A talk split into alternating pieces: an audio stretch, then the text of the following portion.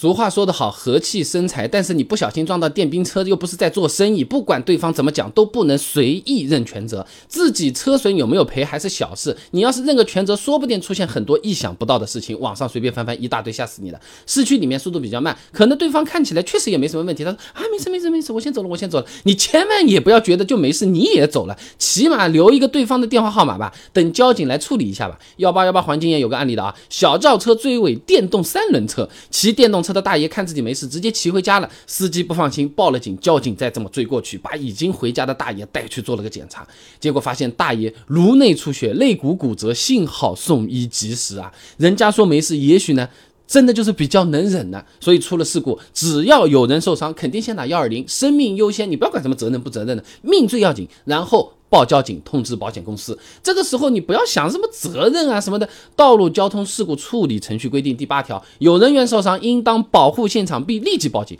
于公于私，于情于理，只要你觉得自己还是个人，还是个社会人，都是要。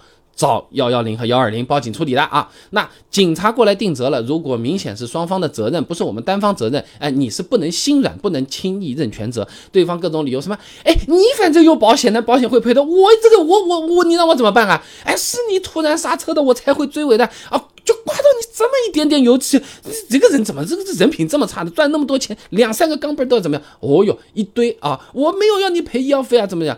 你这个时候也不能认全责，你要是认了，保险公司可能会觉得是什么骗保啊。裁判文书网，你自己去搜一下，有个山东威海的案例，马先生路边停车，乘客呢开门没注意，撞到了骑车的 B 先生。在调查之后呢，车主马先生认了全责，保险公司认为这是骗保，拒绝赔偿啊。那还有一种情况呢，我们也没有认全责，只是觉得这个判定不够公正，对方都有点碰瓷的嫌疑，还什么撞上我们的？你在地方原原地向前滚，滚到我前面碰到了，好不好？这个时候可以申请鉴定一下对方的电瓶车是不是属于非机动车，哎，参考 GB 幺七七六幺二零幺八。电动自行车安全技术规范里面的规定啊，这电瓶车必须要有脚踏板，你注意一下哈。电压低于四十八伏，最高时速不得超过二十五公里每小时。如果对方的车不符合规定，按照机动车标准处理的话，责任判定上可能会对我们自己稍微有利一点啊。那么撞到人起码还是可以商量的，你撞到突然冲出来的一条狗呢？那这这。这怎么算责任呢？